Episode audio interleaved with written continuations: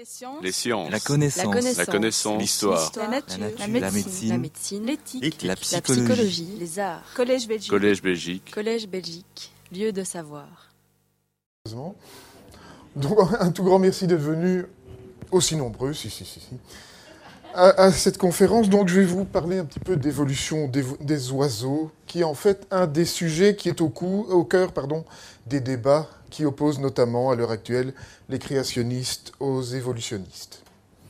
Bon, on va peut-être commencer avec euh, l'aspect créationniste euh, des choses. Donc, si on, si on examine le récit de la création du monde dans le livre de la Genèse de l'Ancien Testament, on apprend que Dieu euh, crée les animaux aquatiques et ainsi que les animaux qui peuplent les airs le cinquième jour. Par contre, le sixième jour, Dieu crée les animaux qui, euh, peuplent la terre, la terre ferme, incluant l'homme. Donc, d'après le récit de la Genèse, euh, les, oiseaux ont précédé les dinosaures. Bon, ce qui, euh, ce qui en fait va, une lecture littérale de, ce récit euh, va créer un certain nombre de- de frictions entre, donc, entre les créationnistes et, les, et les, les évolutionnistes, puisque, comme je vais vous le montrer, donc, les gens qui acceptent la théorie de l'évolution ont tendance à penser qu'en fait, dans ce cas-ci, les animaux terrestres, à savoir les dinosaures, ont précédé les animaux volants, donc à savoir le- les oiseaux. Euh, je suppose que beaucoup d'entre vous connaissent euh, Harun Yahya, qui est un théologien euh, turc qui est euh, particulièrement euh, influent à l'heure actuelle et qui est considéré comme le principal prosélyte du mouvement créationniste dans le monde musulman. Alors, donc, c'est ce, ce fameux Yahya qui a notamment qui a notamment produit et qui a notamment envoyé un petit peu à, toutes les institutions partout dans le monde le, fameux bouquin de l'Atlas de la création. Et si on va voir sur son site web, on peut lire euh, ces choses-ci, notamment que l'évolution des oiseaux à partir des dinosaures est tout à fait un mythe. Et ça, ça revient de façon récurrente sur le site web Yahya. Alors, quels sont les arguments qu'il présente? Donc, tout d'abord, un tel passage est impossible en raison de l'unique différence structurelle entre les oiseaux et les reptiles. Donc, on a vraiment deux catégories de bestioles complètement différentes. Il peut y avoir aucun lien entre les deux. Secundo, il n'y a pas une seule preuve scientifique pour appu- appuyer cette re- revendication, donc que les oiseaux descendent des dinosaures. Et les darwinistes sont incapables de produire un seul fossile de transition à l'heure actuelle. On reviendra sur, euh, sur cette affirmation. Troisième affirmation, chaque dino-oiseau que les darwinistes avaient proposé comme fossile de forme de transition s'est révélé une fraude. Et les... pardon. Voilà. Et les darwinistes ont même été jusqu'à attacher des plumes sur des fossiles de dinosaures. Méchants darwinistes. Et plus important encore, il existe des parfaits fossiles d'oiseaux bien plus anciens que les dinosaures et que les formes de vie que les darwinistes prétendent être des formes de transition. Très, euh, important puisque dans, donc dans le, récit, le récit de la création, donc, les oiseaux viennent, viennent avant les dinosaures.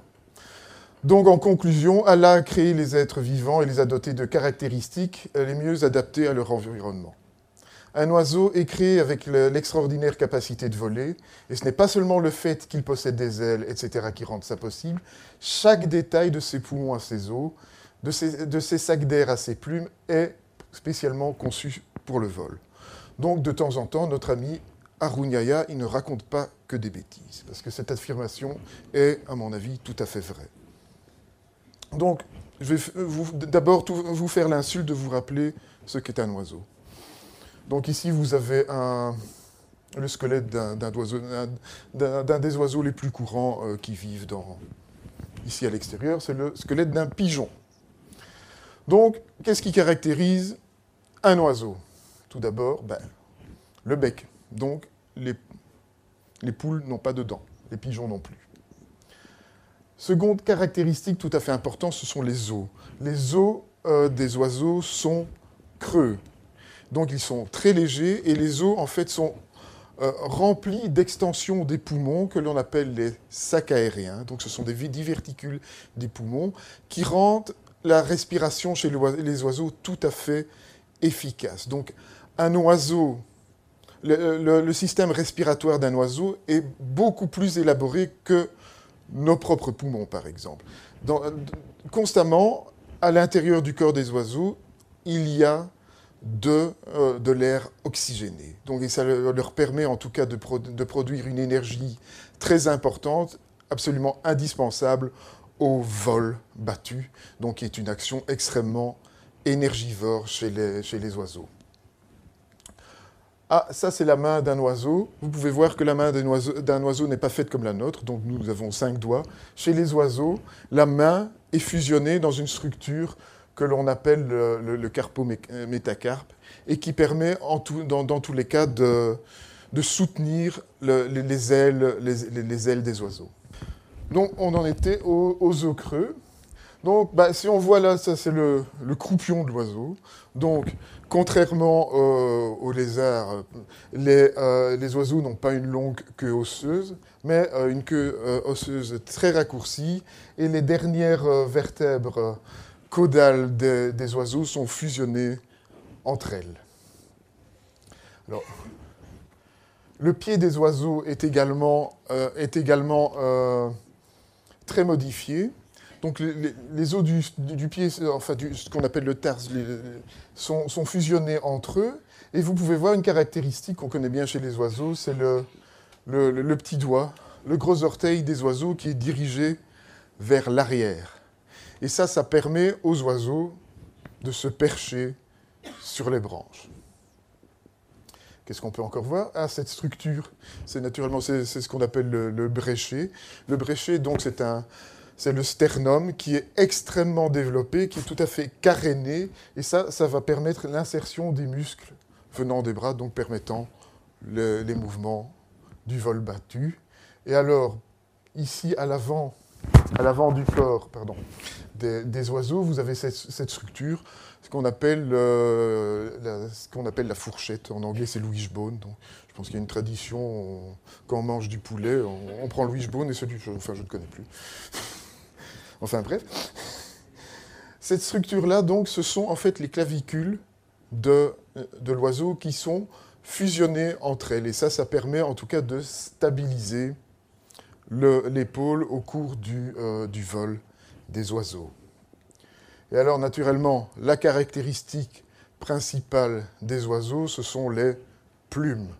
À l'heure actuelle, tous les oiseaux ont des plumes et on ne retrouve les plumes que chez les oiseaux. Donc, c'est vraiment la, caractéristique des oiseaux. On peut distinguer très rapidement deux types de plumes. Chez les oiseaux, nous avons tout d'abord les plumes de duvet qui recouvrent le corps de l'animal, qui ne servent pas au vol, mais qui servent à isoler thermiquement les oiseaux. Donc les oiseaux sont des animaux à sang chaud, comme les mammifères. Donc qui dit animal à sang chaud dit qu'il faut une, une, couverture thermique pour pouvoir, euh, conserver la température corporelle de l'animal. Donc ça ne sert à rien d'avoir une maison avec une bonne chaudière si euh, le, toit n'est pas convenablement isolé. Donc la structure de, ces plumes, de ces plumes euh, est relativement simple. Donc on a une, euh, une tige, d'où partent un certain nombre de, ces petits diverticules que l'on appelle les, les barbes. Donc, deuxième type de, plumes, ce sont les plumes de vol. Donc, les plumes de vol que l'on va retrouver au niveau des ailes des oiseaux. Donc, ce sont des plumes avec une structure nettement plus euh, complexe. Donc, vous avez le. En anglais, le shaft. Ah, j'ai un trou de mémoire pour le français. Le rachis, oui, merci. Donc, d'où partent un certain nombre, dont un grand nombre de barbes. Et à partir des barbes partent des barbules et sur les barbules, nous avons des petits crochets qui vont en fait rigidifier la vanne de, la plume de vol. alors quelque chose de très important, c'est que la plume de vol chez les oiseaux actuels est asymétrique. Donc vous pouvez voir que la barbe, ici à l'arrière, est, plus, est mieux développée que la barbe à l'avant. Donc cela donne des euh, propriétés aérodynamiques à la, plume, à la plume de vol des oiseaux actuels.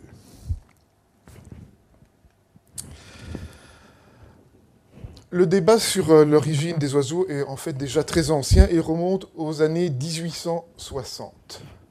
À cette époque, les euh, ouvriers travaillant dans des carrières de, calcaire lithographique dans la région de Sollenhofen, donc Sollenhofen c'est en Allemagne, ça, se situe euh, en Bavière, à mi-chemin entre Nuremberg et, Munich.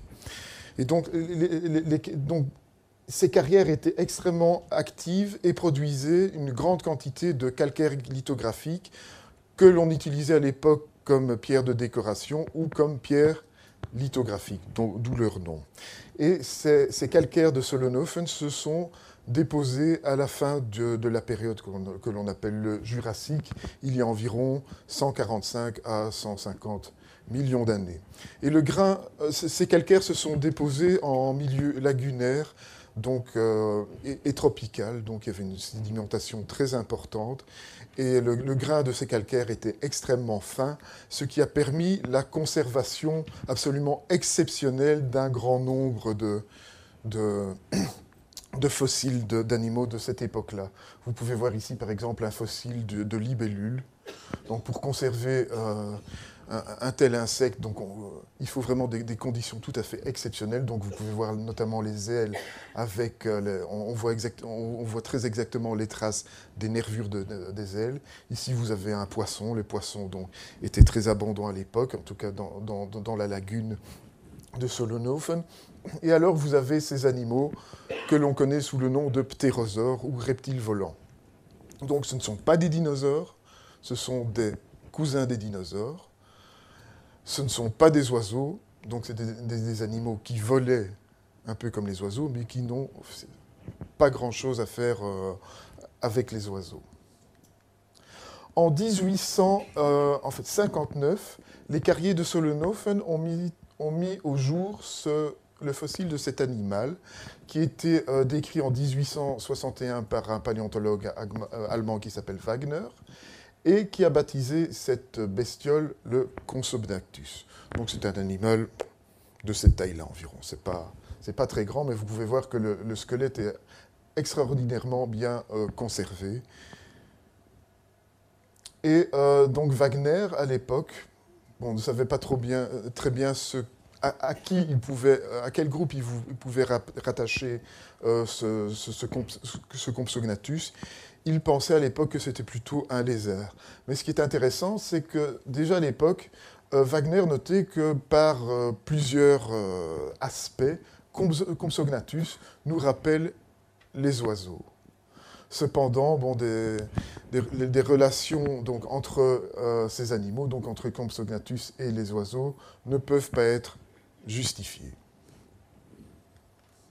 Donc 1859, découverte de, son, euh, Compsognathus, 1860, dans les carrières de Solnhofen, découverte de ce fossile. Donc, je ne dois, pas, dois pas me lancer dans de longues explications pour vous expliquer ce qu'est ce fossile. Donc, c'est une plume, une plume fossile, une plume datant du Jurassique. Et donc, cette plume a été baptisée Archaeopteryx, la vieille plume. Et un an plus tard, donc en 1861, les carriers, cette fois-ci, ont extrait, un, un, squelette nettement plus complet. Ce squelette, en fait, a été acquis très rapidement par le, médecin euh, du coin qui s'appelait le, docteur Aberlein. Qui, le docteur Aberlein, il connaissait très bien les fossiles et c'était notamment un préparateur absolument, euh, absolument incroyable. Au départ, il croyait qu'il avait entre les mains un fossile de ptérosaure. Donc les, ptérosaures étaient déjà bien connus à l'époque, mais en préparant euh, le fossile, il s'est rapidement rendu compte qu'il avait euh, entre les mains quelque chose de nettement plus intéressant, de nettement plus inhabituel. Alors le docteur Aberlein, il connaissait également la valeur des choses et il a décidé de mettre en vente ce fossile avec un, autre, avec un, ensemble d'autres fossiles, un lot d'autres fossiles des carrières de Solonhofen, mais à un prix très élevé.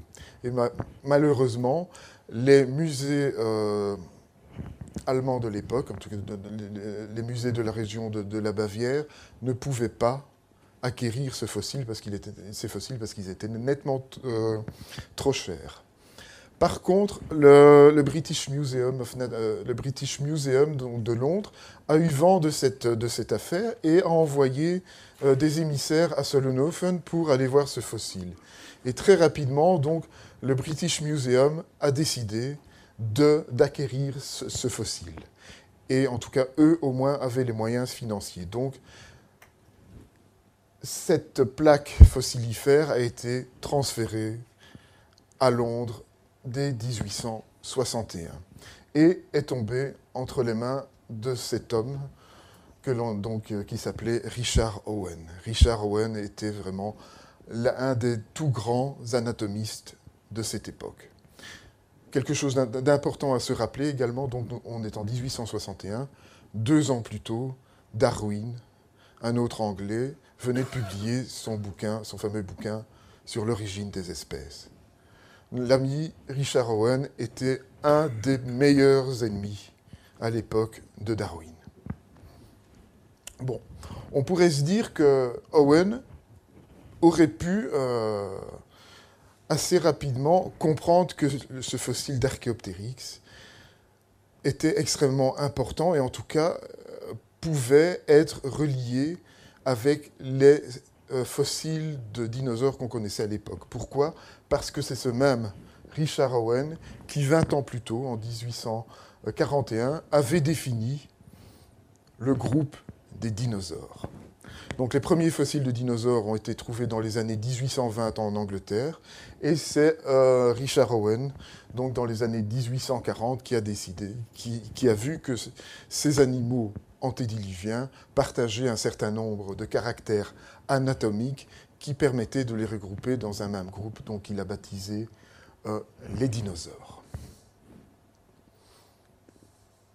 Donc voici ce qu'on connaissait à l'époque des dinosaures. Hein. Euh, on n'avait pas encore des squelettes complets comme on les a connus à partir des années 1870, notamment grâce à la découverte des iguanodons de Bernisser ici en Belgique, mais euh, les scientifiques de l'époque avaient en main des, fossiles assez fragmentaires.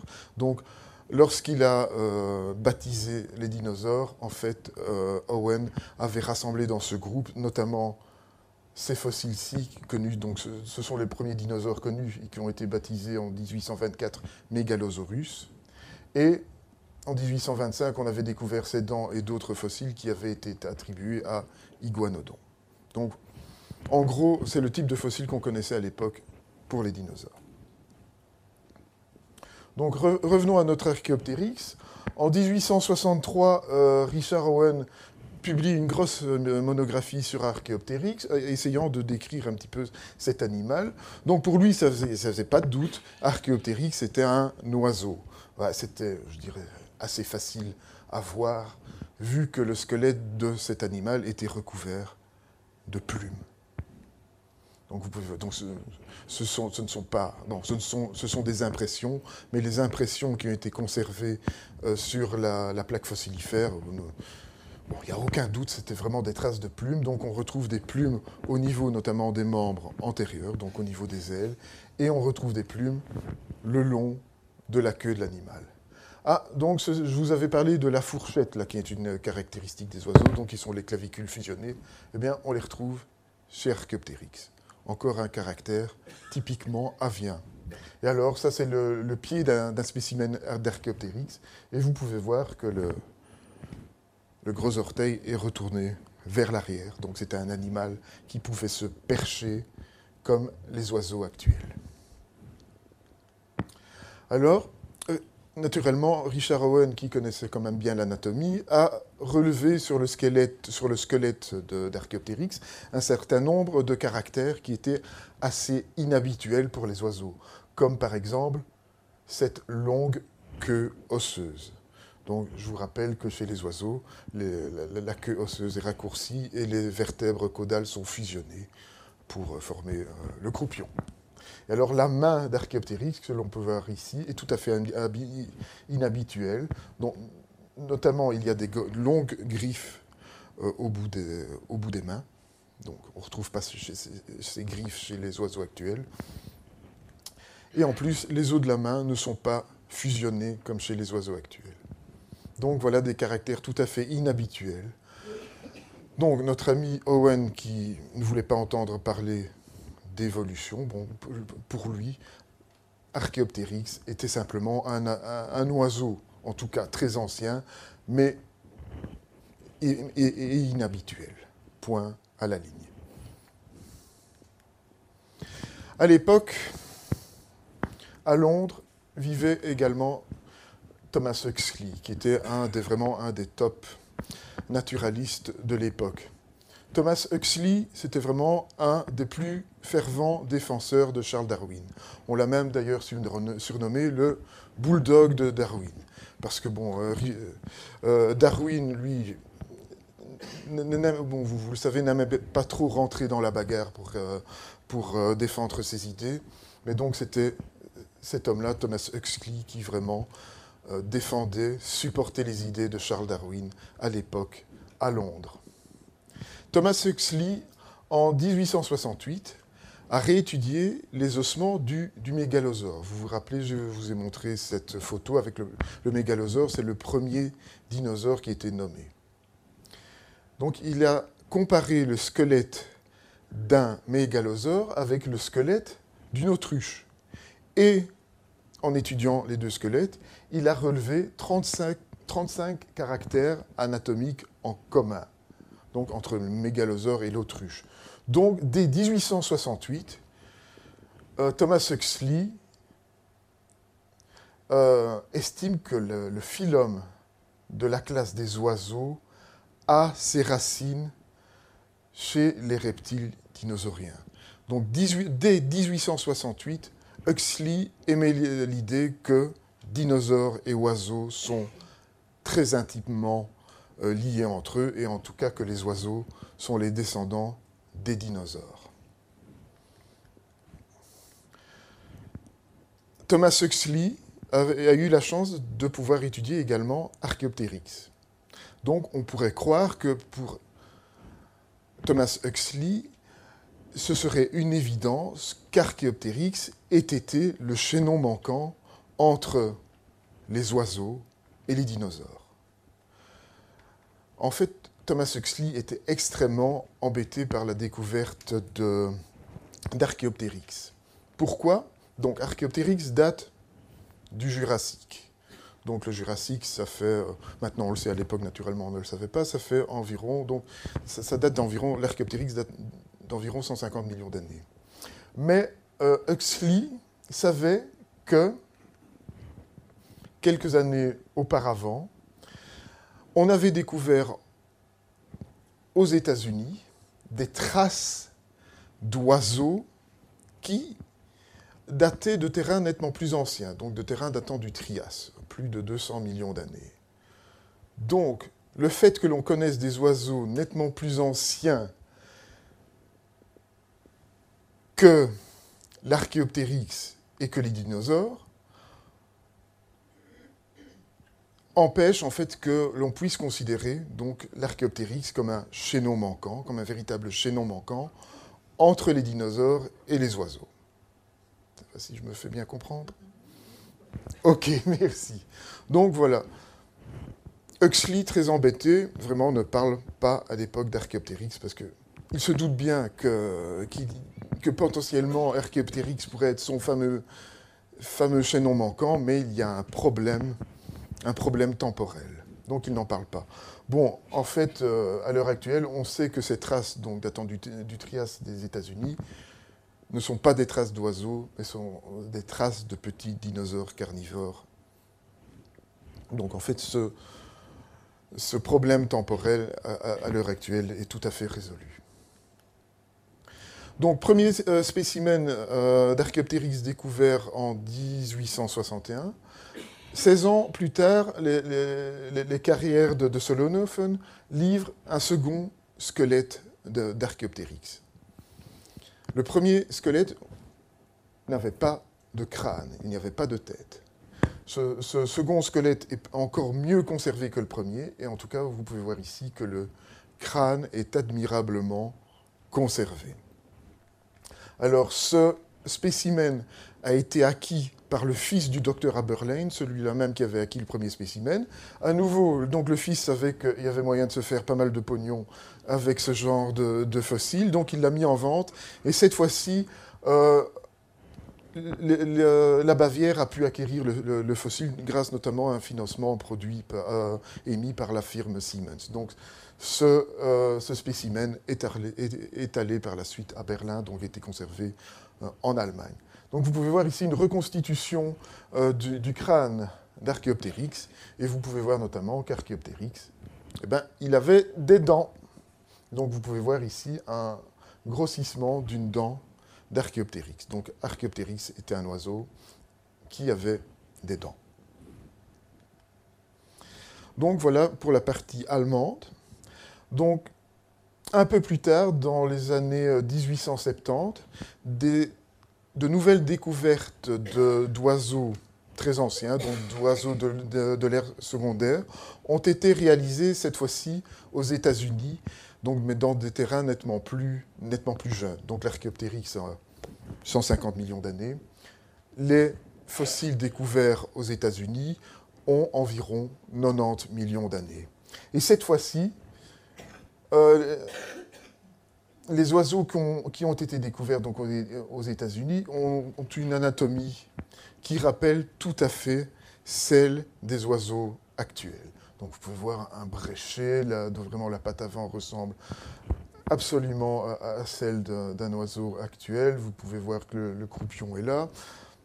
La seule différence finalement entre ces oiseaux de la fin de l'ère secondaire des États-Unis et les oiseaux actuels, eh c'est la présence de dents au niveau du bec. Donc ces oiseaux-là étaient des oiseaux tout à fait modernes, mais avec des, mais avec des dents.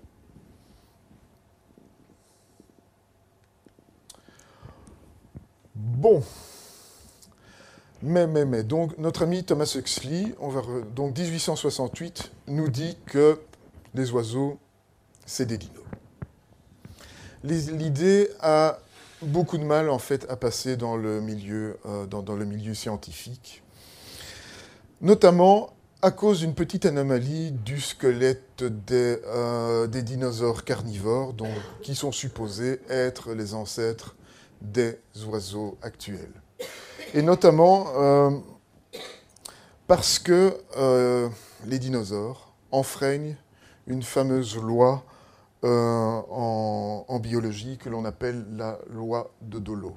Donc Louis Dolo, c'est un paléontologue d'origine française qui, à la fin du, XIXe siècle, a été engagé euh, au Muséum d'histoire naturelle et c'est notamment à lui que l'on doit la description des iguanodons de Bernissart.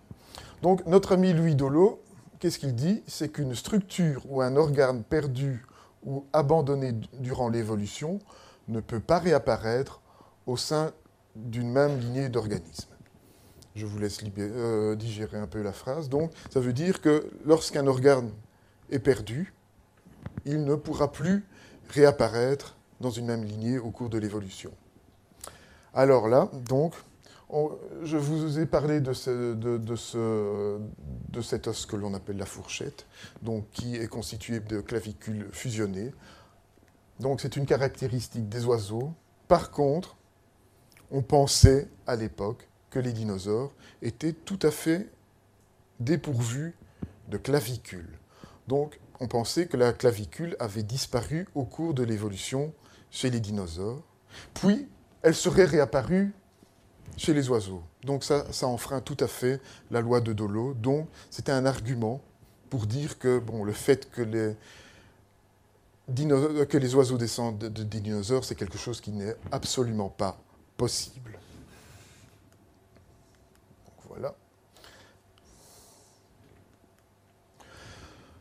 Les paléontologues et les biologistes du euh, début du XXe siècle, en fait, avaient tendance à penser que les oiseaux et les dinosaures descendaient d'un même groupe d'animaux que qui ont vécu au cours du Trias, donc il y a environ 200 millions d'années, et que l'on appelle les técodontes. Donc ce groupe des técodontes aurait donné au Trias, en tout cas après le Trias, naissance à ces deux lignées, notamment les oiseaux et les dinosaures. Donc les oiseaux ne descendraient pas des dinosaures, mais les deux groupes descendraient d'un groupe commun, d'un groupe d'ancêtres communs. On, bon, au début du, oui, pendant une grande partie du XXe siècle, on a découvert peu, de, très peu de fossiles d'oiseaux de l'ère secondaire. Donc, les anatomistes se sont mis un peu à penser, je dirais, dans le vide, sur à quoi pouvait ressembler un ancêtre des oiseaux. Donc voici une, euh, reconstitution d'un animal tout à fait hypothétique qui était baptisé le Tetrapteryx. Donc euh, le Tetrapteryx a été imaginé en 1915 par euh, William Bibb, qui est un, anatomiste, qui est un, anatomiste très réputé à l'époque. Alors très intéressant, vous pouvez voir que cet ancêtre des oiseaux, en fait, possédait quatre ailes. Des ailes sur le, bras avant, comme chez les oiseaux actuels, mais aussi des ailes sur, les, sur les pattes arrière. Pas comme chez les oiseaux actuels. Donc, je vais vous demander de vous, rappeler de ce, petit dessin du tétraptérix. Ça, reviendra plus tard.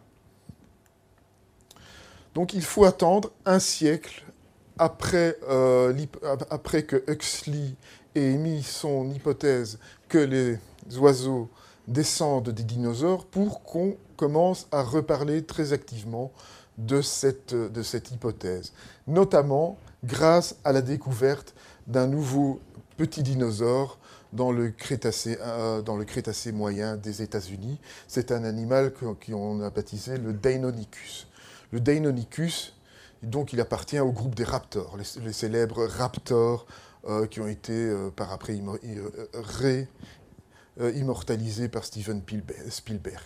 En fait, le vélociraptor de, de Spielberg, c'est pas un vélociraptor, c'est un Deinonychus. Parce que si vous vous rappelez le premier épisode, euh, je pense qu'ils ont découvert en fait un, squelette de raptor là, aux États-Unis. Le vélociraptor, il vivait en Mongolie, tandis que le Deinonychus, il vivait aux États-Unis. Donc le raptor de Spielberg et Deinonychus. Sorry.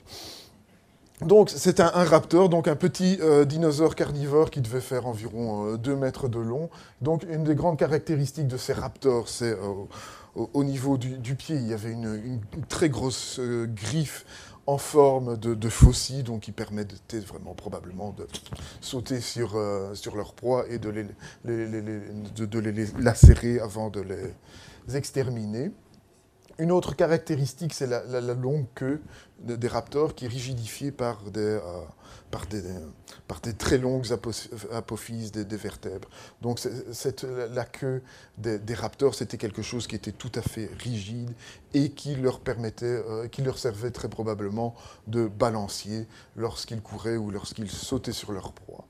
Alors, donc, ces, squelettes d'Einonicus ont été découverts donc, en 1969 par euh, ce paléontologue américain que l'on appelle John Ostrom.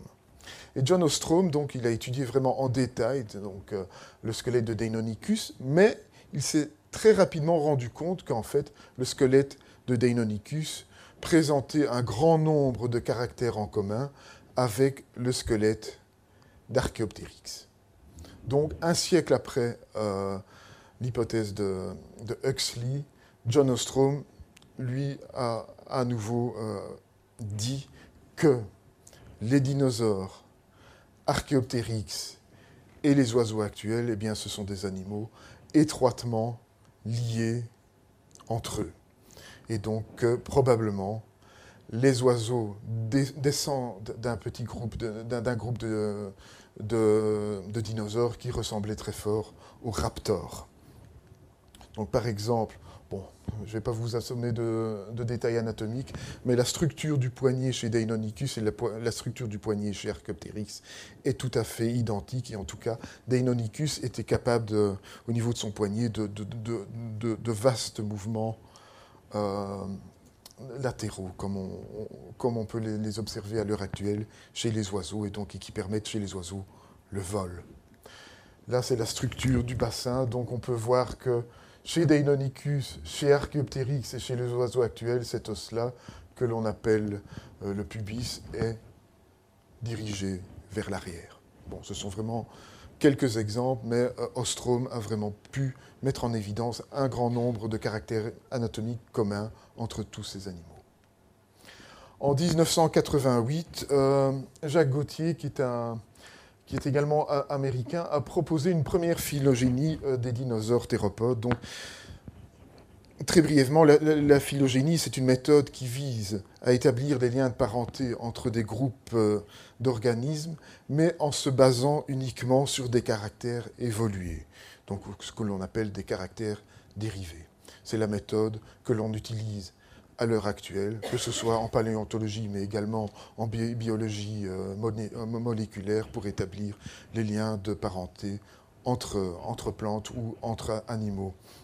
Et donc cette première analyse phylogénétique des dinosaures théropodes montre également que les oiseaux eh descendent directement des dinosaures et plus particulièrement de ce groupe de dinosaures carnivores que l'on appelle les raptors et dont, fait partie euh, Deinonychus.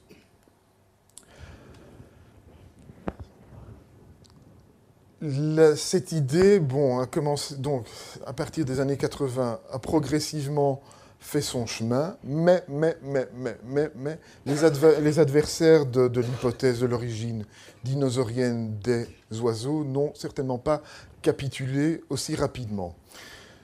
Principalement parce que, euh, en 1986, des paléontologues américains ont mis au jour dans des terrains du Trias, donc dans des terrains très anciens datant de plus de 220 millions d'années, le squelette de cet animal qu'ils ont baptisé le protoavis et qu'ils pensaient être un oiseau primitif. Donc à nouveau, un oiseau très primitif, finalement plus ancien, ou, du moins aussi ancien, aussi que les tout premiers dinosaures. Alors, ce protoavis a posé pas mal de problèmes aux paléontologues. Et en fait, à l'heure actuelle, on pense que ce squelette est une chimère. Donc c'est un squelette fait d'ossements appartenant à deux types d'animaux. Donc ce, n'est pas une fraude scientifique, mais le fait est que des ossements, et c'est quelque chose que l'on retrouve très fréquemment dans les sites fossilifères, notamment dans les sites à dinosaures, on retrouve dans une même couche des ossements d'animaux, de différents types d'animaux. Donc les squelettes ont été transportés au cours de, leur histoire. Par exemple, donc les cadavres sont, tombés dans une rivière, les ossements ont été transportés par, le courant de la rivière et se sont trouvés mélangés à un certain, un certain endroit. Donc c'est quelque chose de tout à fait courant. Et on pense donc à l'heure actuelle en fait que le protoavis est constitué du crâne d'un animal donc proche du groupe de ce qu'on appelle, désolé pour les noms, hein, le drépanosauride. Les, les, les, drépanosaurides, ce sont des, euh, des sortes de, lézards arboricoles que l'on ne connaît vraiment que dans le Trias euh, supérieur. Donc c'est vraiment euh, un, groupe tout à fait d'animaux, de, lézards tout à fait bizarroïdes et que, tout à fait caractéristiques des, terrains du Trias dans lesquels ont été, a été découvert Protoavis. Donc, le crâne de Protoavis serait celui d'un drépanosauride, tandis que le corps de l'animal, en fait, appartiendrait à un petit dinosaure carnivore théropode. Donc voilà, cet animal que l'on a cru à un moment être un oiseau primitif serait tout à fait une chimère. Donc on peut l'éliminer de la lignée des oiseaux. Ah, on va revenir à cette fameuse fourchette et à la loi de Dolo.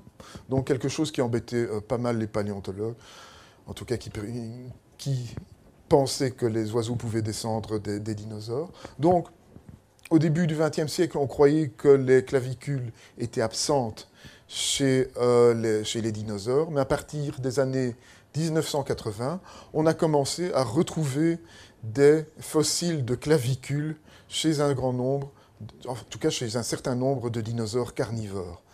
Donc, très intéressant parce que, bon, cette fois-ci, on n'a plus besoin de contourner la loi de Dolo. Alors, ce qui est encore plus intéressant, c'est que la, clavicule chez ces dinosaures théropodes est tout à fait différente des clavicules des, animaux terrestres habituels, mais ressemble très fort aux clavicules fusionnées que l'on retrouve chez les oiseaux. Donc vous pouvez voir ici une fourchette chez un allosaure, une fourchette chez un vélociraptor et même une fourchette chez un T-rex. Donc chez le dinosaure carnivore, non seulement les clavicules existaient, mais en plus elles étaient fusionnées entre elles comme chez les oiseaux actuels. Ah, une découverte à, nouveau des années 1990, c'est euh, Oviraptor. Donc, Oviraptor, pendant longtemps, a été euh, l'objet d'un délit de sale gueule. Les premiers fossiles d'Oviraptor ont été découverts au début des années 1920 en Mongolie par des expéditions américaines. Et en fait, euh, les Américains avaient découvert des ossements de cet animal que l'on a donc ils ont baptisé l'oviraptor à proximité de, de dinosaures. Donc, vu l'anatomie très spéciale de, cet animal, donc avec un, crâne très raccourci, dépourvu de dents, avec des mâchoires extrêmement euh, puissantes, donc ils pensaient que cet animal était adapté à se nourrir d'eux. Donc d'où le nom oviraptor, le voleur d'œufs, et ce qui aurait expliqué que l'on ait retrouvé des squelettes d'oviraptor à proximité d'œufs de dinosaures. Donc pendant, euh, pendant 70 ans, donc, l'oviraptor était considéré comme un voleur d'œufs. Mais dans les années 90, de nouvelles expéditions dans le désert de Gobi, à la fois en Chine mais également en Mongolie, ont mis au jour plusieurs squelettes d'oviraptor à nouveau associés à des, des œufs de dinosaures. Mais cette fois-ci, on a pu établir que les oviraptors, ils ne bouffaient pas les œufs de dinosaures, mais que les oviraptors, ils étaient couchés sur les, sur les nids d'œufs de dinosaures, donc en fait que c'était des animaux qui couvaient leurs œufs, comme les oiseaux actuels. Couver les œufs, ça veut dire que c'était des animaux probablement à sang chaud, comme les oiseaux actuels. Donc à nouveau, une découverte dans les années 90 qui tend à prouver qu'en tout cas que les dinosaures et les oiseaux avaient des, des mœurs tout à, fait, euh, tout à fait semblables.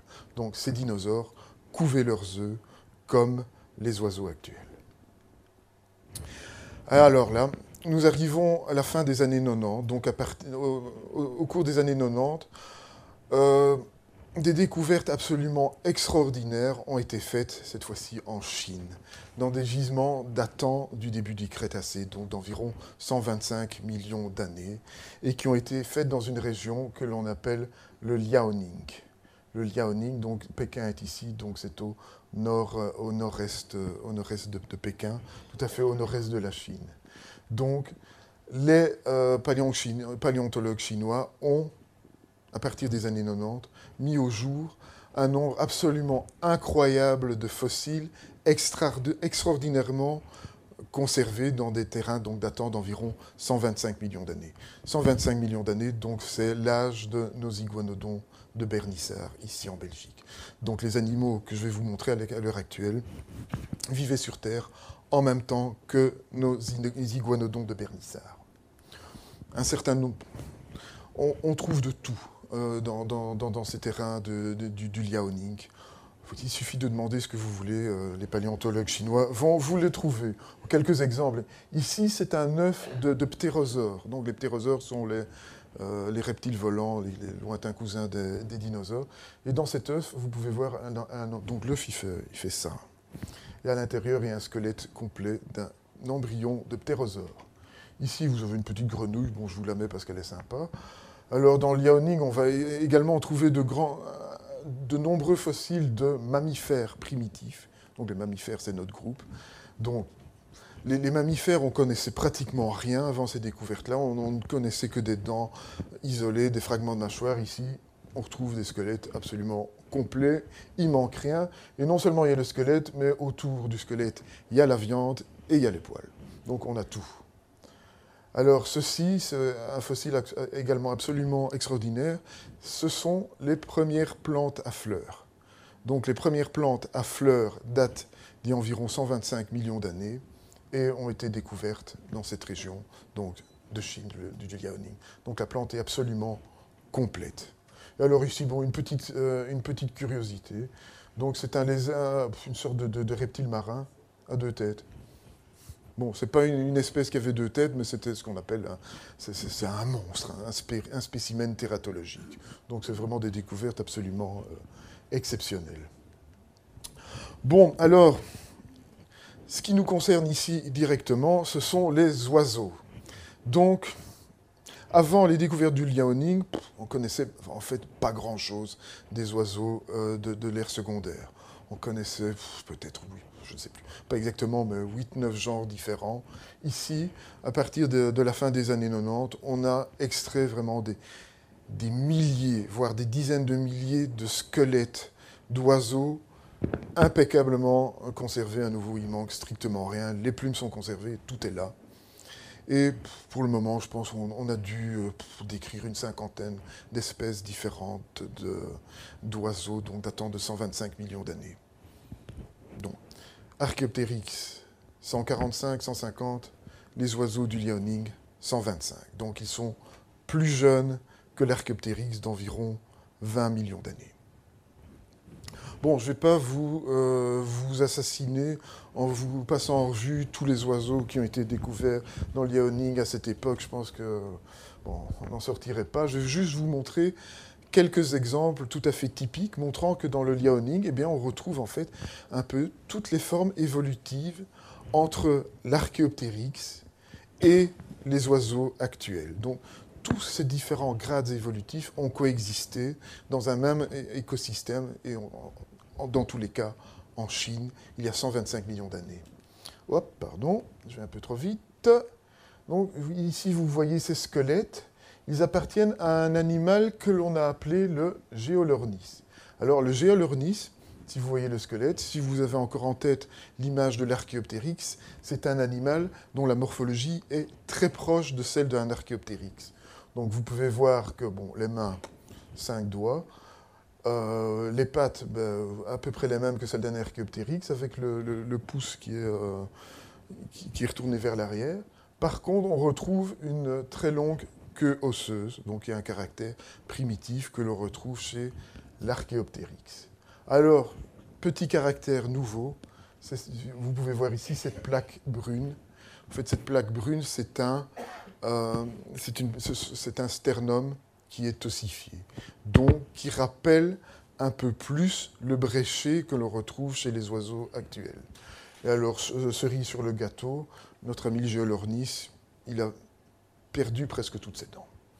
Donc voilà, le, géolornis ressemble très fort encore à un archéoptéryx, mais on peut se dire qu'il a franchi une petite étape évolutive vers les oiseaux actuels.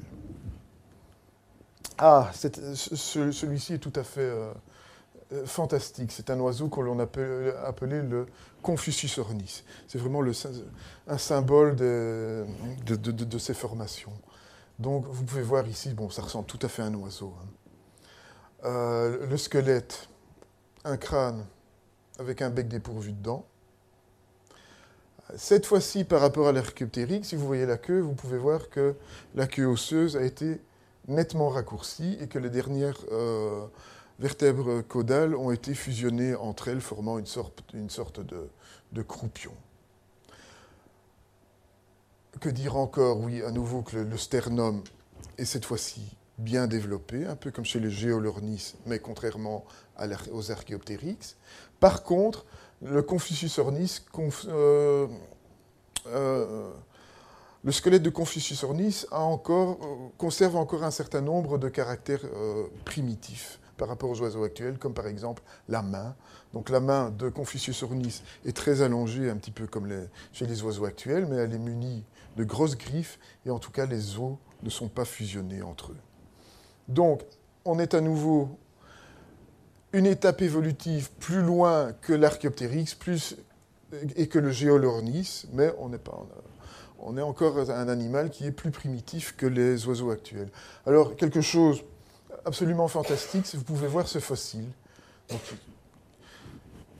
C'est pas comme Haroun euh, nous, l'a prétendu, on n'a jamais collé des, plumes euh, à, ce, à, cet animal, hein. ça il ne faut pas le croire. Mais donc vous, voyez deux individus qui appartiennent à la, même, euh, à la même espèce, les squelettes sont absolument identiques, mais vous pouvez voir que cette ce spécimen-là, cet individu-là, est dépourvu de plumes. Par contre, vous pouvez voir deux longues plumes à l'arrière de, la queue chez ce spécimen-là, rappelant un peu les, oiseaux de paradis à l'heure actuelle. Donc on pense en fait qu'on a sur la, même, sur la même plaque conservé un mâle et une femelle d'individus d'une même espèce, de, de, Confucius ornis. Donc les parades amoureuses à l'époque devaient en tout cas être assez semblables à celles qui existent à l'heure actuelle chez les oiseaux. Donc ce, dimorphisme sexuel tout à fait euh, très important, tout à fait conséquent, est un caractère que l'on observe chez les oiseaux actuels, mais également déjà à l'époque, il y a 125 millions d'années, chez Confucius ornis. Voilà, on retrouve donc dans, les mêmes couches, à nouveau, les squelettes de cet animal que l'on appelait le Onchanornis longicresta. Interrogation à la fin de, à la fin ce cours. Veuillez enregistrer. Donc, voilà, on a un oiseau à nouveau tout à fait différent. Donc, pas de queue, comme, euh, pas de queue osseuse comme chez le Confucius ornis, on retrouve cette fois-ci un, un, bréchet tout à fait développé et qui commence à être caréné un peu comme chez les oiseaux actuels. Et si vous pouvez voir, vous pouvez voir également la main et le, pied de cet animal-ci, et vous pouvez voir que les os du carpe, donc du, du, du, poignet, et du tarse, donc de la cheville, commencent à fusionner entre eux, comme chez les oiseaux actuels. Donc à nouveau, on est dans une, on est une étape évolutive, même plusieurs étapes évolutives plus loin vers les oiseaux euh, actuels. Donc ça veut dire qu'en fait, il y a 125 millions d'ans, je me répète un petit peu, mais dans le même écosystème, on avait eu toute une série d'oiseaux, des, oiseaux qui appartenaient à toute une panoplie d'étapes évolutives et qui finalement ont coexisté ensemble, sans, apparemment sans aucun problème. Ah oui, petit détail ici, pardon, j'oubliais. Donc vous voyez les, traces ici au, niveau, au-dessus du crâne. Donc apparemment, il avait une, sorte de, crête formée de plumes au sommet du crâne, un peu comme, euh, les oiseaux actuels. Probablement à nouveau un, caractère lié au, dimorphisme sexuel. Donc il y a 125 millions d'années, on retrouve, à l'époque de nos iguanodons bernissards, vraiment un monde grouillant et absolument diversifié d'oiseaux au-dessus de la tête des dinosaures. On va revenir aux dinosaures, justement. Donc on a des oiseaux. Dans les Haoning, on, a des plantes, on a des, mammifères, mais on a également de très nombreux squelettes de dinosaures. Et en fait, la, découverte la plus spectaculaire qui a été faite euh, dans, les, dans, les, années 90 dans cette région du Liaoning en Chine est probablement celle des fameux dinosaures à plumes. Vous vous rappelez une des premières diapos du Compsognathus qui avait été découvert en 1859 à Solnhofen. On a découvert dans le, Liaoning en Chine plusieurs squelettes d'animaux très proches du, du, Compsognathus que l'on a baptisé les Sinosauropteryx. Donc le squelette est plus ou moins identique par rapport à celui de Compsognathus. Par contre, ce qu'on observe ici, c'est que autour du squelette, on retrouve ces structures-là, ces structures qui font en fait penser très fort à du duvet, hein, une sorte de duvet primitif, tel qu'on peut le retrouver chez les oiseaux. Donc apparemment, on avait, il y a 125 millions d'années, un petit dinosaure d'anatomie dirais tout à fait banal, mais par contre un dinosaure à plumes. Ce n'est pas vraiment des plumes de vol, ça ressemble plus à du duvet. Mais voilà, donc 1996, 1998, euh, cet animal est publié dans la revue Nature et ça fait vraiment fait l'effet d'une bombe dans le, monde, dans le monde de la paléontologie. Certains dinosaures, peut-être, avaient des plumes. Et en tout cas, ça conforte l'idée émise en 1868 par Thomas Huxley que les dinosaures carnivores et les oiseaux, c'est plus ou moins le même groupe. Alors, ça, lui servait à quoi ces plumes? Parce que bon, vous pouvez voir les, bras du, du c'est vraiment minuscule. Je pense que le pauvre, s'il avait essayé de voler avec ça, il aurait disparu, ce qui est le, ce qui est le cas. Enfin bon. Mais probablement, ce n'était pas des plumes de vol, donc comme je vous l'ai dit, ça ressemblait plus à du duvet. Donc c'était un animal. Qui dit duvet à niveau dit que c'était un animal qui probablement avait du sang chaud, donc il devait isoler euh, son corps. Donc il produisait sa propre chaleur corporelle, donc il avait besoin d'un duvet pour conserver, pour conserver sa chaleur corporelle, en tout cas pour que cette chaleur ne s'évapore pas euh, dans l'air inutilement. À l'époque, cette découverte était très contestée. Certains ont dit ça, c'est pas du duvet, ce sont des fibres musculaires, des fibres de collagène euh, qui ont été euh, euh, comment dire, qui ont été pardon? Dégradées. Merci. Merci la souffleuse. Donc, qui ont été dégradées. Donc, ceci ne serait pas des plumes, mais des, fibres de, collagène dégradées.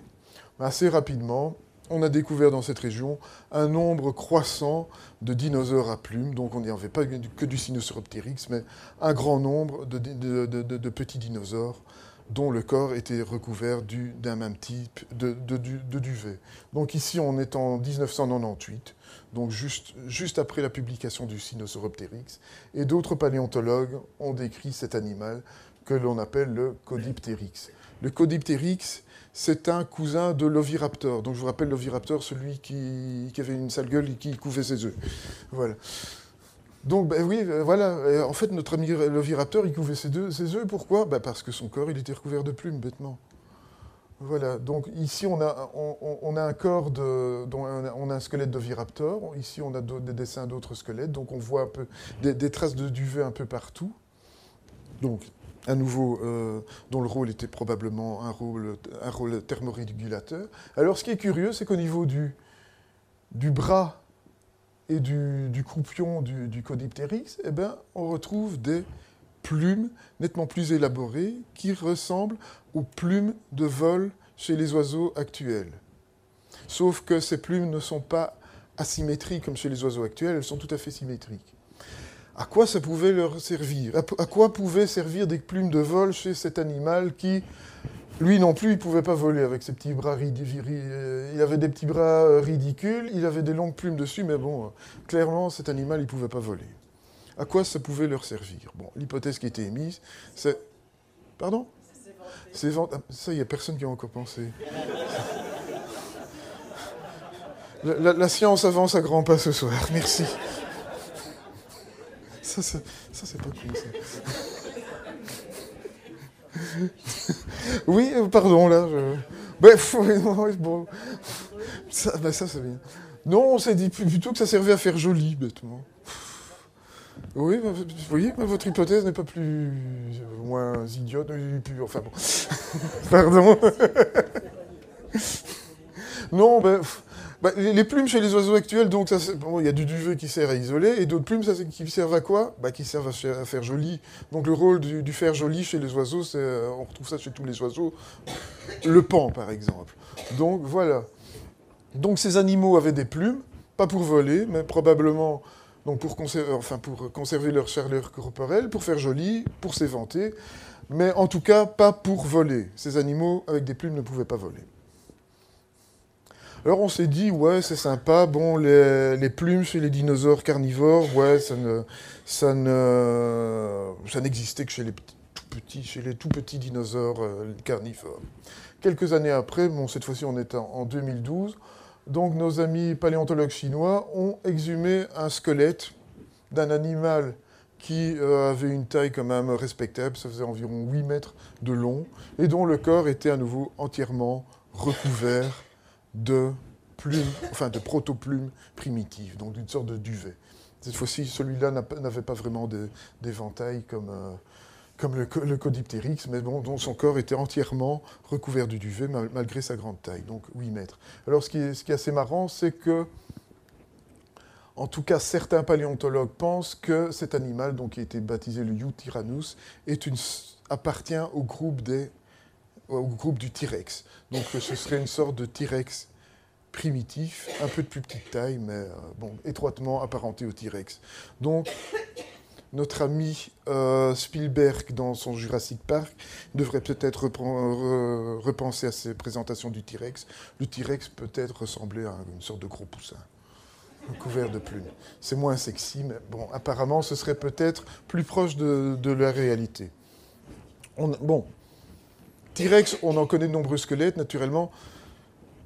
Petite parenthèse, on n'a jamais retrouvé de plumes de T-Rex. Parce que, bon, les, sites fossilifères, d'habitude, les paléontologues, ils retrouvent des ossements. Quand on a un squelette complet, on, est super heureux. D'habitude, on n'a que quelques bouts de, dos complètement isolés.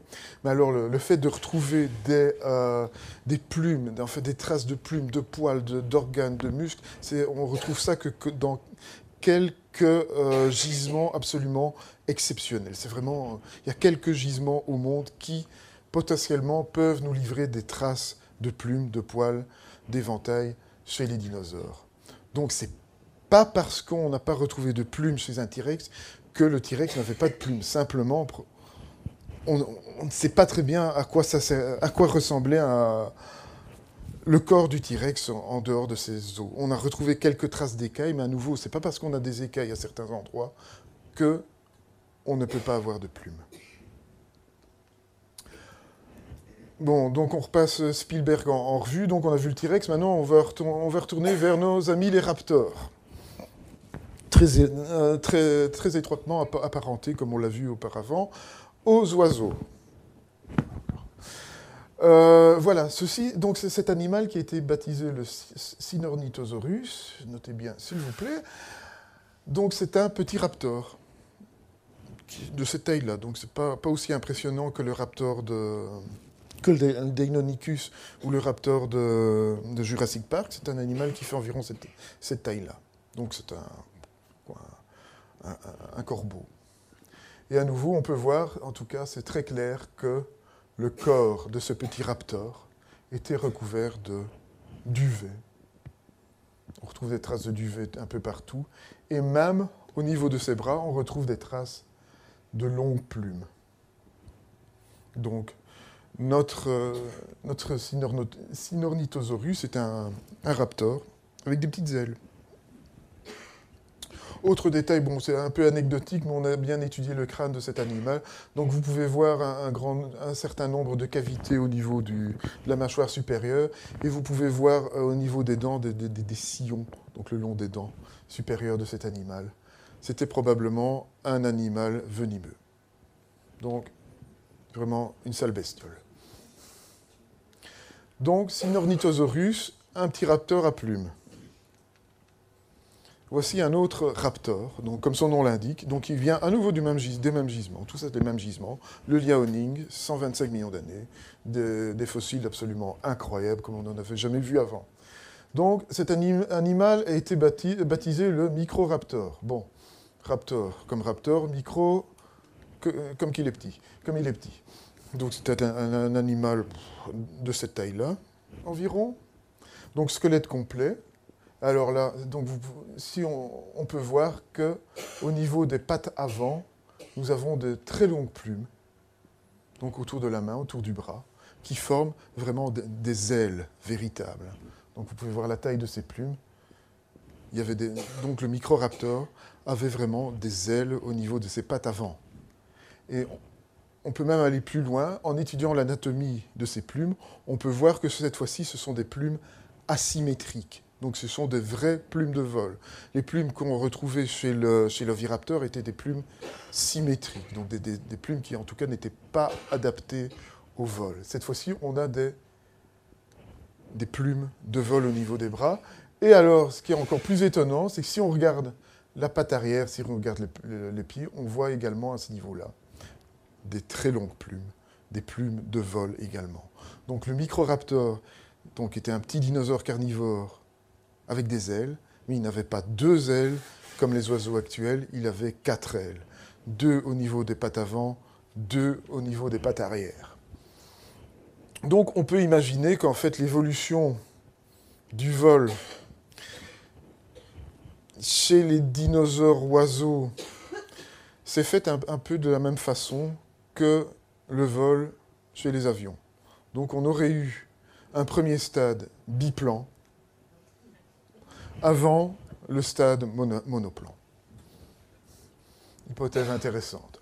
Bon, cet animal probablement ne pouvait pas voler parce qu'il y avait encore un grand nombre de caractères au niveau de, ses épaules, au niveau, au niveau, de ses mains, qui ne leur permettent probablement pas un vol battu comme on le connaît chez les oiseaux actuels, mais c'était probablement un animal planeur. Donc il pouvait se déplacer soit d'arbre en arbre, soit d'arbre vers le sol, grâce à, ses ailes, euh, à ses grandes ailes.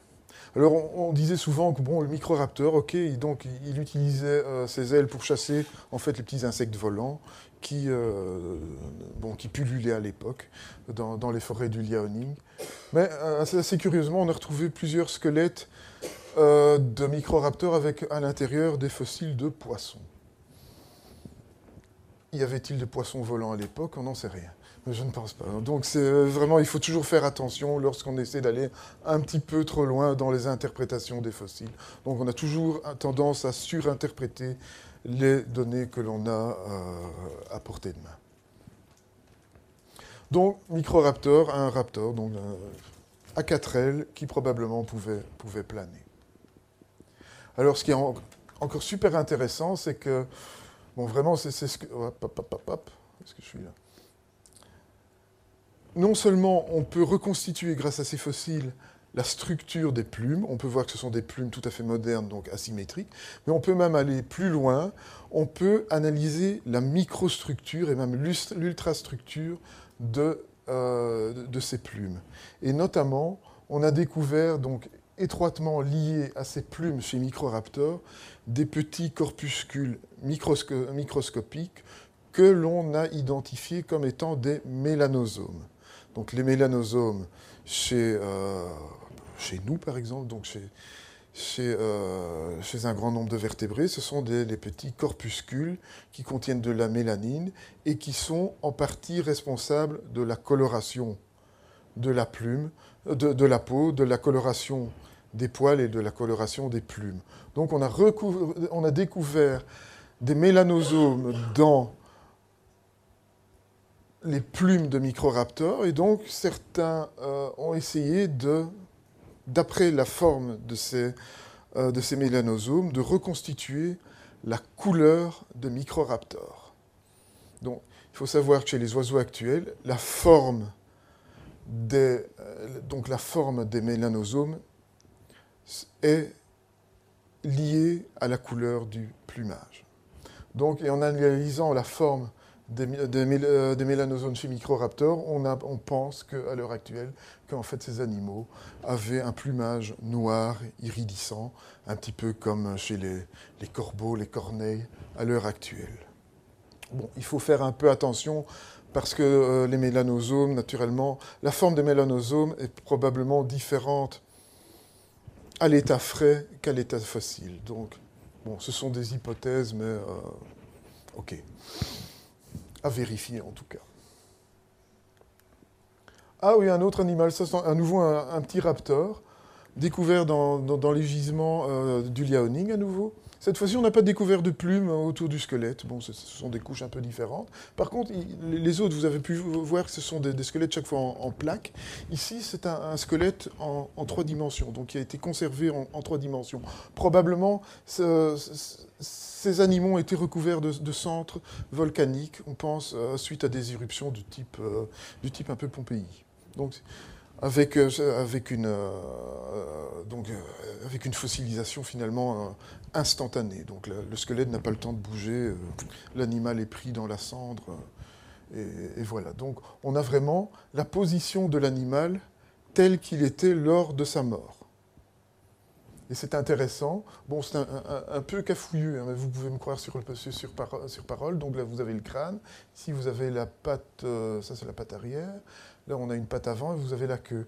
Donc vous avez une reconstitution de, du corps de l'animal tel qu'il a été pris lors de sa mort. Et ça, c'est une, une euh, position, une posture tout à fait euh, particulière que l'on retrouve chez les oiseaux actuels. C'est la posture des oiseaux lorsqu'ils dorment. Donc avec notamment l'aile qui recouvre en partie le crâne. Donc, cet animal que l'on appelle, qui a été baptisé le Meilang, Meilang en chinois ça veut dire le, le dragon qui dort. Donc il était piégé donc, alors qu'il était en train, de, faire une petite sieste. Et donc a conservé sa, posture, et en tout cas ces dinosaures, ces raptors, dormaient comme dorment les oiseaux à l'heure actuelle. Maintenant, on connaît plusieurs squelettes du même type, de, plusieurs types de dinosaures carnivores qui sont tous morts dans cette position.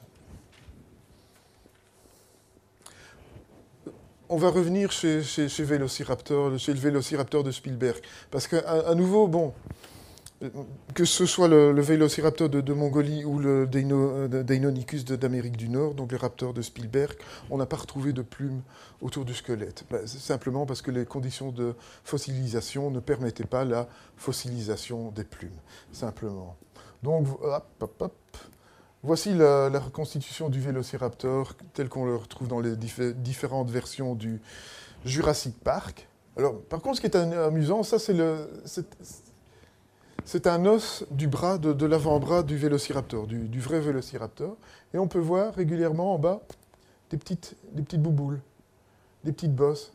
Et ça, ça ressemble très fort aux bosses que l'on retrouve sur l'avant-bras des oiseaux actuels. Et à quoi ça sert ces petites boules?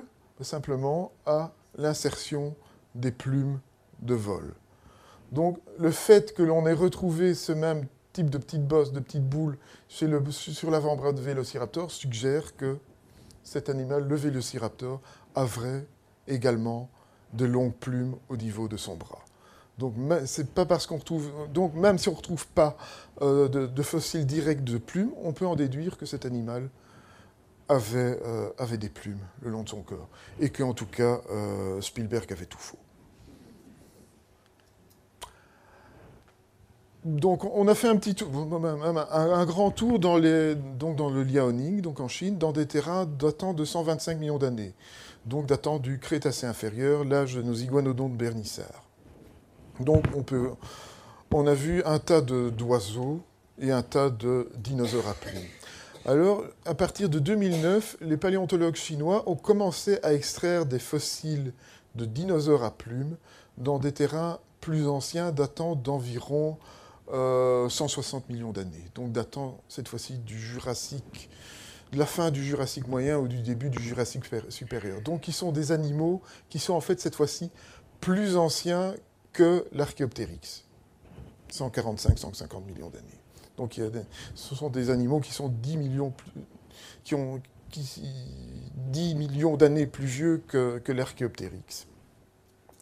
Alors, à nouveau, sur ces fossiles, donc découverts dans la même région mais dans des, terrains plus anciens, on va, redécouvrir, on va redécouvrir des squelettes incroyablement bien conservés, avec également des traces de plumes. Donc vous pouvez voir ici un animal qui a été baptisé l'Anchiornis, qui a été décrit en 2009, donc c'est très récent. Et donc à nouveau, vous pouvez voir que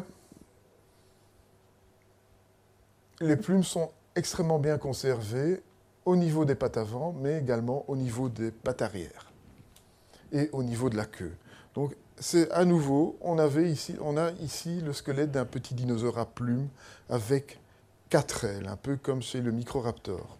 Cet animal, en fait, est plus ancien que le Microraptor et est nettement plus primitif que le Microraptor également. Donc c'est un dinosaure à plumes plus primitif que le Microraptor. Et à nouveau, donc, euh, au niveau des plumes, on a pu euh, découvrir de nombreux fossiles de mélanosomes qui, à nouveau, a permis de plus ou moins de reconstituer la, couleur de, cet animal. Euh, ben, Nos équipes, il y a quelques années, euh, enfin oui, il y a trois ans, a décrit cet animal, donc provenant des mêmes couches jurassiques que le Colanchiornis. C'est un animal que l'on a baptisé Léocinoptérix. Alors ce qui est assez amusant, c'est qu'au niveau du squelette, ça ressemble tout à fait au squelette à part quelques petites différences, euh, ça ressemble très fort à un squelette d'Anchiornis. Donc les animaux au niveau squelettique se ressemblaient très fort. Par contre, leur plumage était totalement différent. Donc chez l'Anchiornis, on peut voir, nous avons des, longues, euh, des, des, plumes, type plumes de vol au niveau du bras avant, au niveau des pattes arrière et au niveau de la queue. Par contre, chez les on ne va plus retrouver de plumes au niveau des pattes arrière et on ne va pas retrouver de longues plumes au niveau de la queue. Donc en fait, on a des animaux qui sont quasiment identiques au niveau squelettique, mais par, par contre, le plumage était tout à fait différent. Donc en fait, je pense qu'on a tendance à sous-estimer la variation chez de nombreux dinosaures. C'est pas parce que des dinosaures avaient un squelette très semblable qu'ils ne, qui ne pouvaient pas paraître totalement différentes. Et ça, donc, c'est quelque chose que l'on commence à, appréhender. Donc, apparemment, on a tendance à sous-estimer la variabilité chez les dinosaures. Parce qu'en fait, on a d'habitude accès qu'au squelette de ces animaux, pas à leur... Euh, la viande et, à ce qu'il y a autour. Alors, à partir de, de ces découvertes donc euh, faites au niveau faites en Chine, on a commencé à regarder un peu plus attentivement si on ne pouvait pas retrouver des traces de plumes chez d'autres dinosaures ailleurs dans le monde. Donc, comme je vous l'ai dit, les, conditions de fossilisation permettant, donc, les conditions permettant la fossilisation des plumes sont tout à fait exceptionnelles, mais on a quand même retrouvé quelques traces de plumes chez d'autres dinosaures qui vivaient ailleurs dans le monde. Ici, à titre d'exemple, nous avons un animal que l'on appelle le concavenator, qui est un dinosaure carnivore relativement primitif, en tout cas plus primitif que ceux qu'on a vus de Chine, et qui, a vécu il y a 125 millions d'années, donc en Espagne. Donc 125 millions d'années, c'est le même âge que les dinos à plumes du Crétacé et du Liaoning, c'est le même âge à nouveau que nos iguanodontes béonicères. Et à nouveau, au niveau de son bras avant, de son avant-bras, pardon, on trouve des traces de ces petites boules, de ces petites bosses. Donc, qui peut-être marque l'insertion de plumes au niveau du bras, au niveau de la patte euh, de ces dinosaures. Donc voici, dans ce cas-ci, on n'a pas retrouvé de, plumage, mais à nouveau, peut-être des indications de la plume. Donc peut-être que euh, cet animal, le concavenateur, avait des petites plumes au niveau de ses bras.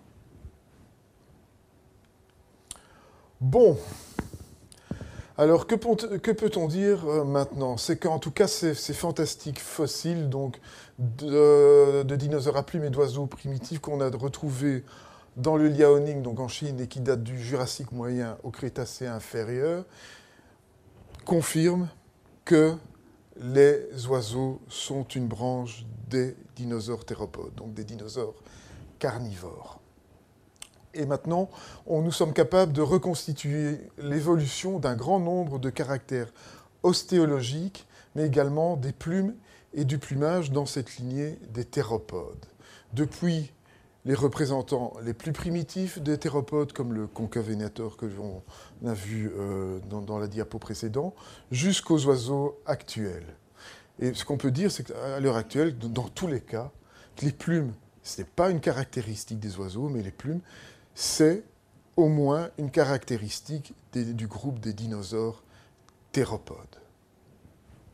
Donc ici, je vous ai repris le, dessin du pigeon qu'on a vu au, début de l'exposé, donc en disant, lorsque je vous disais que l'ensemble des caractères anatomiques euh, que l'on retrouve chez les oiseaux actuels, eh bien, sont, euh, en tout cas, euh, permettent le vol battu chez ces animaux.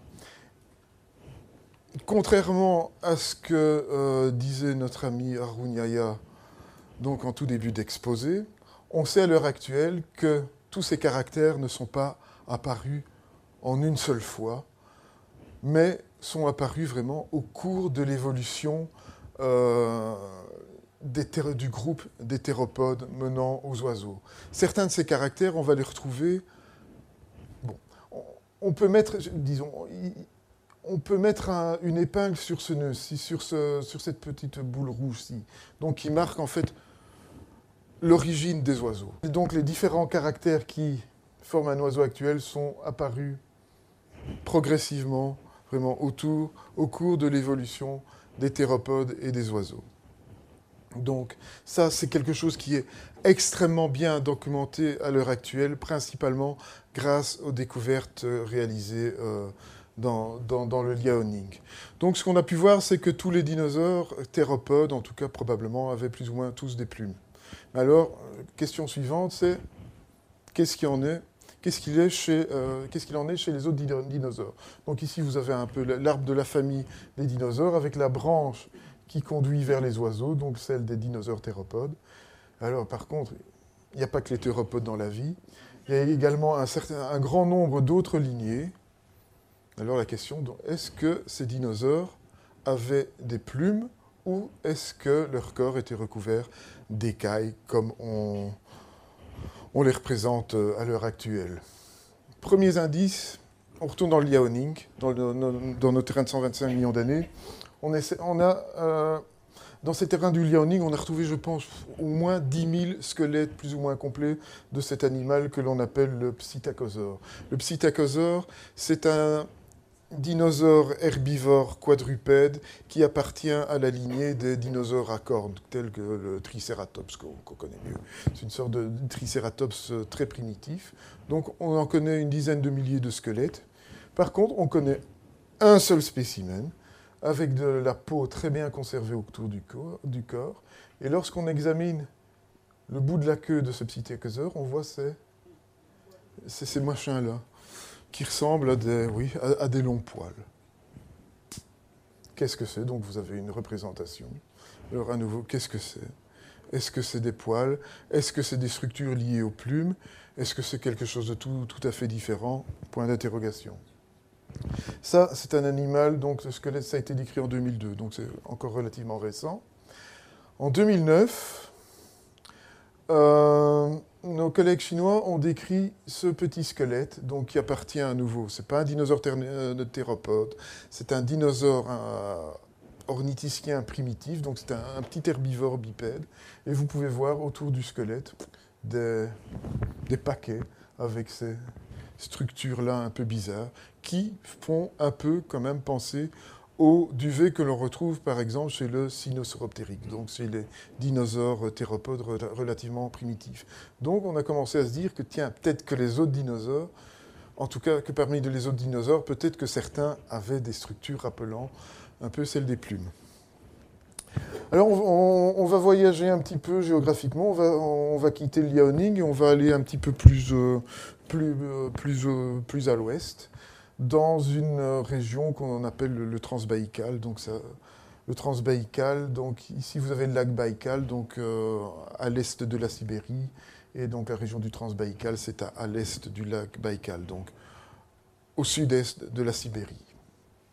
Et nous allons nous balader sur ce magnifique site que l'on appelle le site de Koulinda, donc qui est en fait situé euh, ici, bon, à environ 1000, km de la Chine et 1500 km de, la Mongolie. Donc en, plein, en pleine Sibérie.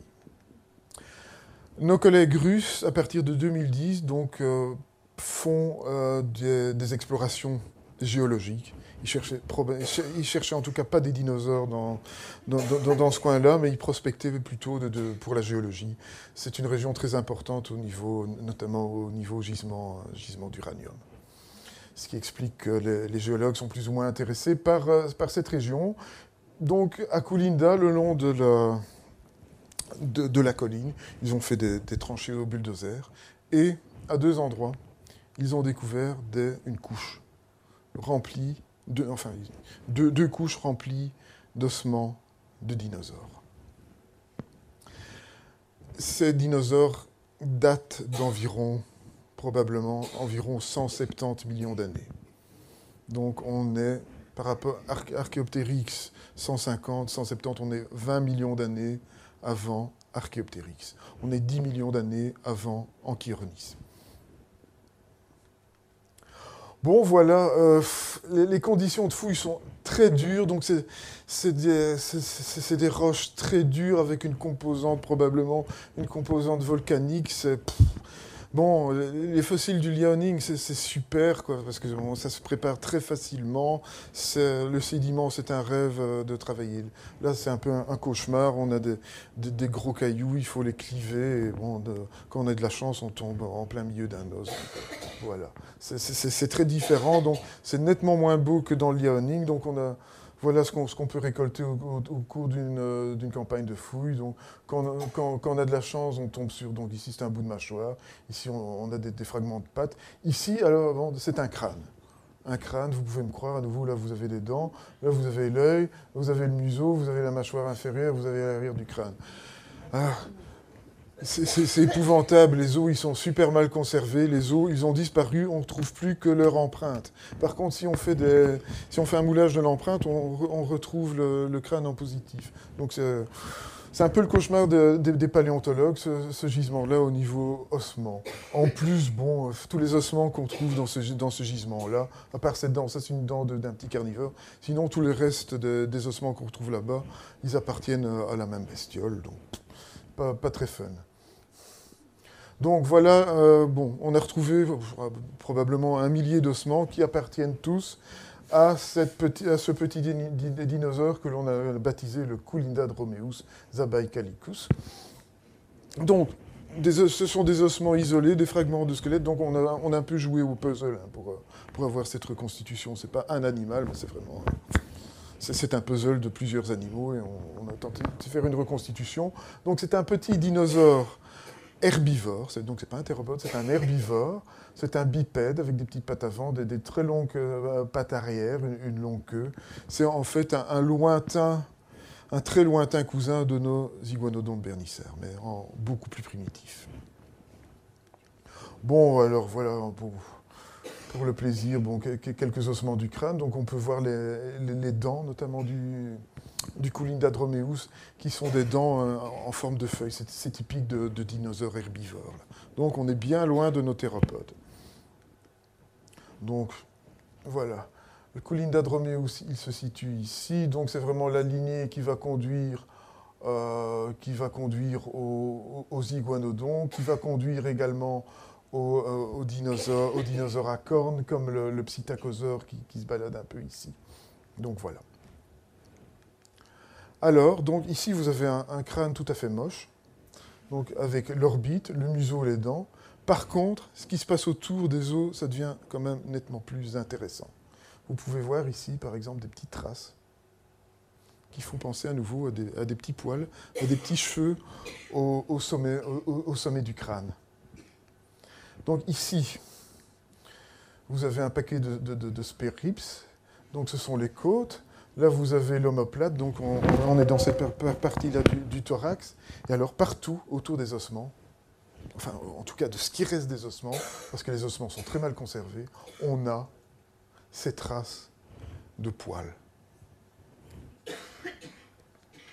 Alors, si on voit ce qui se passe au niveau euh, des, pattes, c'est encore plus intéressant. Ici, vous avez donc le bras, l'humérus et l'avant-bras, à nouveau les os super mal conservés. Par contre, tout autour, vous avez ces structures qui ressemblent. Donc, vous avez une sorte de plaque basale et à partir de la plaque basale, vous avez des sortes de filaments qui, euh, qui semblent émerger de cette plaque basale. Donc vous, pouvez observer ça au niveau du bras, vous pouvez observer ça également au niveau du, du, du, haut, de la cuisse. Donc vous pouvez voir ces petites plaques avec les petits, les petits poils qui s'en échappent.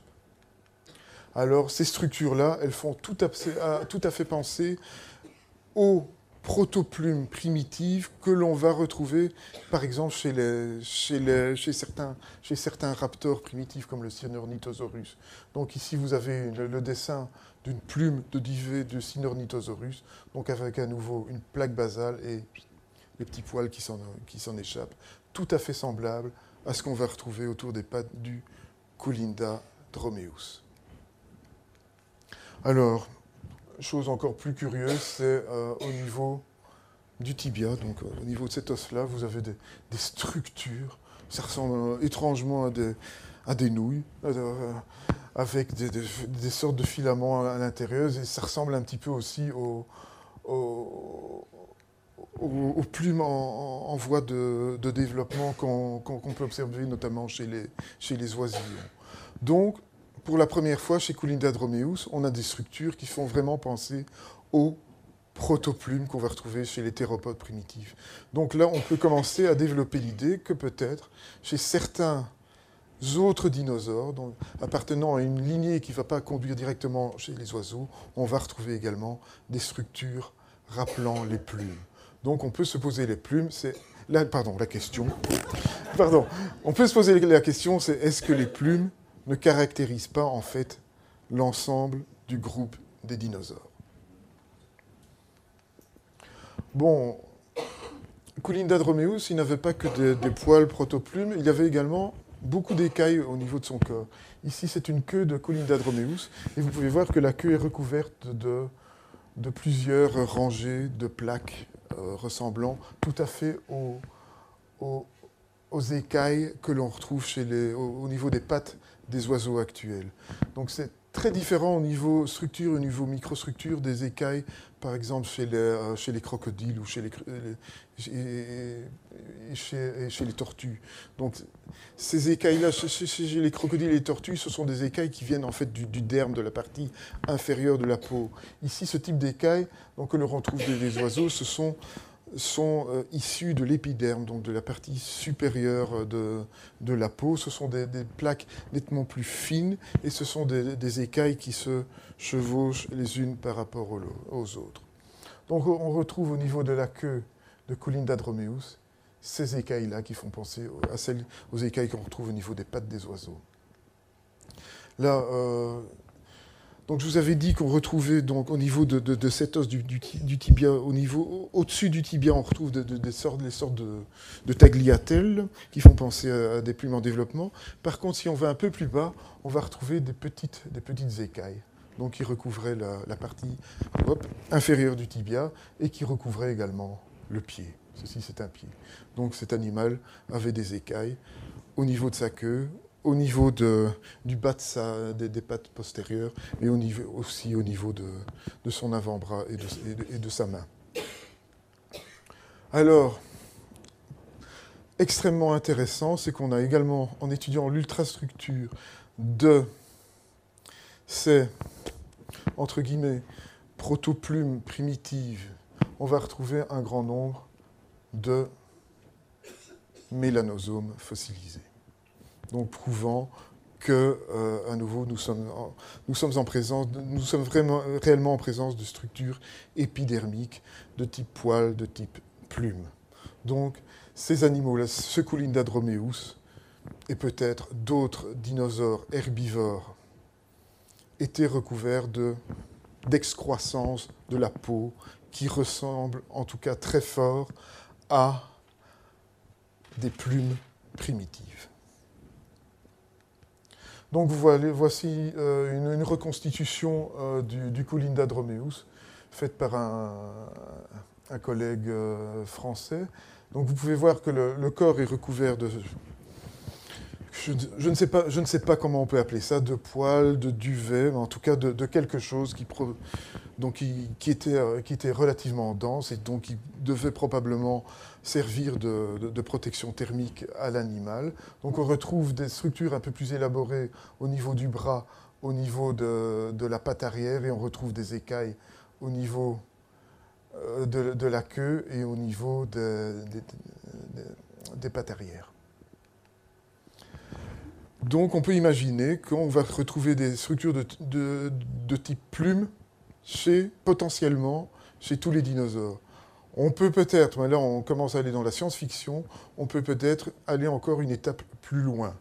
En effet, on connaît des excroissances de ce type-là également chez les ptérosaures, donc chez les reptiles volants qui sont des cousins des dinosaures. On retrouve des structures ressemblant à des longs poils, que l'on retrouve par exemple également chez Coulinda dromeus ou chez les euh, raptors primitifs.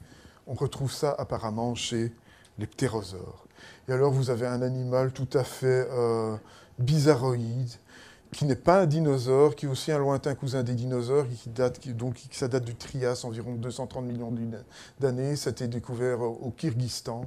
Et au niveau du, du, dos de cet animal, on voit des très longues structures qui ressemblent à des... On ne sait vraiment pas ce que c'est, soit des excroissances d'écailles, soit...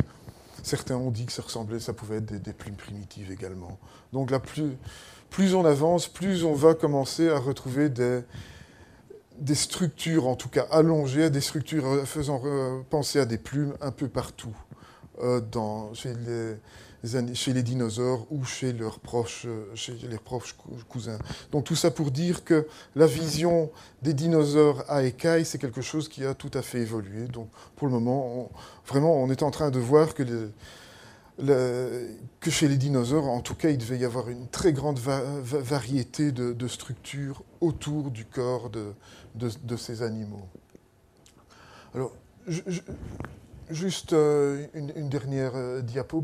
Donc on va revenir sur ces écailles qu'on retrouve au niveau des, pattes des oiseaux. Alors, on pourrait penser que les plumes des oiseaux pourraient dériver des écailles. C'est une hypothèse tout à fait plausible et que, de nombreux chercheurs ont, ont au cours du temps. Alors, ce qui est marrant à voir, c'est qu'en fait, chez les oiseaux, les écailles qu'on trouve pas, qu'on trouve par exemple au niveau des pattes, ce sont des plumes avortées. Donc ça, on le sait notamment par des études au niveau embryologique.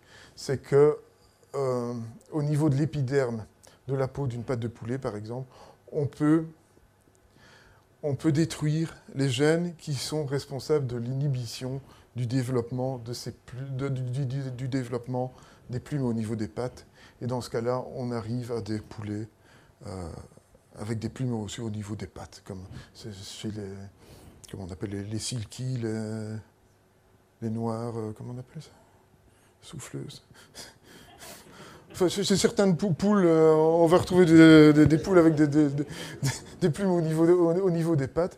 Et en fait, donc, ce que les embryologistes ont, montré, c'est que donc, ces écailles sont des plumes avorté.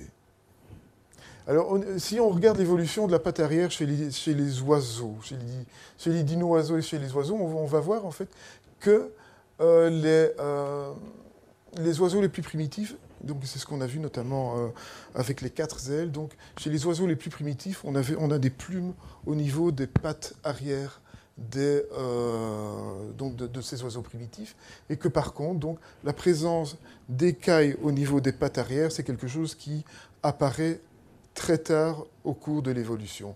Donc, c'est également quelque chose qui, qui fait dire qu'il euh, y a eu développement au niveau de certaines parties du corps chez les oiseaux qui ont donc, le développement de gènes qui empêchaient la, croissance de, plumes. Et en fait, c'est quelque chose qui est tout à fait banal euh, chez les vertébrés. On, est censé ne pas avoir de, poils au niveau de la main, simplement parce qu'au niveau de l'épiderme de la main, on a des gènes actifs qui empêchent le développement euh, des poils à ce niveau-là. Donc c'est quelque chose de tout à fait euh, je dirais, banal. Et là, on peut émettre l'hypothèse, mais là, à nouveau, on est dans la science-fiction, c'est peut-être que tous les dinosaures n'avaient pas de plumes. Pourquoi? Mais Simplement parce que certains avaient déjà développé ces mécanismes, euh, euh, ces mécanismes génétiques qui bloquaient le développement euh, des plumes et qui, en tout cas, permettaient le développement d'écailles épidermiques à certains endroits du corps. Voilà, merci pour votre attention. Voilà,